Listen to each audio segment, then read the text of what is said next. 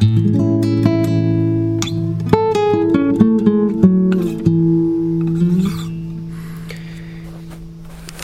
ー、ジャズ選手です。こんにちは。えっ、ー、と、今日はピックのですね、えー、当て方、ピックで、えー、音色が変わりますという、えー、お話になります。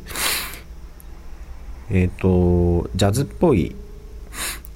あの、丸い音を出すときですね、あの、結構ありがちというかやりがちなのが、えっ、と、ギターの、えトーンを絞って、え丸い音を、え出して、しまいがちなんですけども、え、練習するときはですね、あのピックの当て方で、え、なるべくその丸い音を、え、出すように、えギターのトーンは絞らないで、ピックの当て方だけで、えトーンを丸くするっていう、え練習を、えすることをお勧めいたします。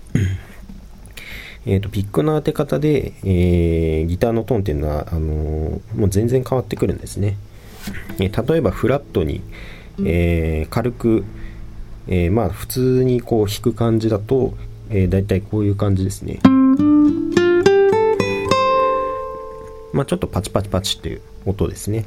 えー、こういう音がまあ普通は出るんですけど、えー、これに対して、え、ピックを、え斜めに、弦に対して斜めに当てて、えなおかつ、えもうダウンキングのみでですね、え、ちょっと下にこう押し付けるような感じ。で、下に押し付けて、え、弦をこうなるべく振動させるイメージで、え、ピックすると音がすごく、え芯のある丸い音になります。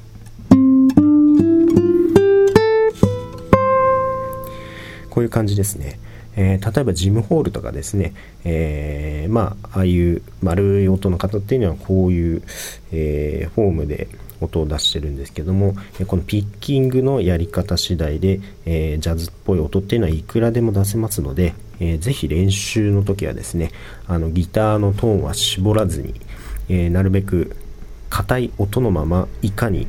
えー、丸い音を出せるかっていうのをですね練習してもらえると、えー、皆さんの、えー、ギターの、え音色がですね、え全然変わってくると思いますので、えー、ぜひやってみてください。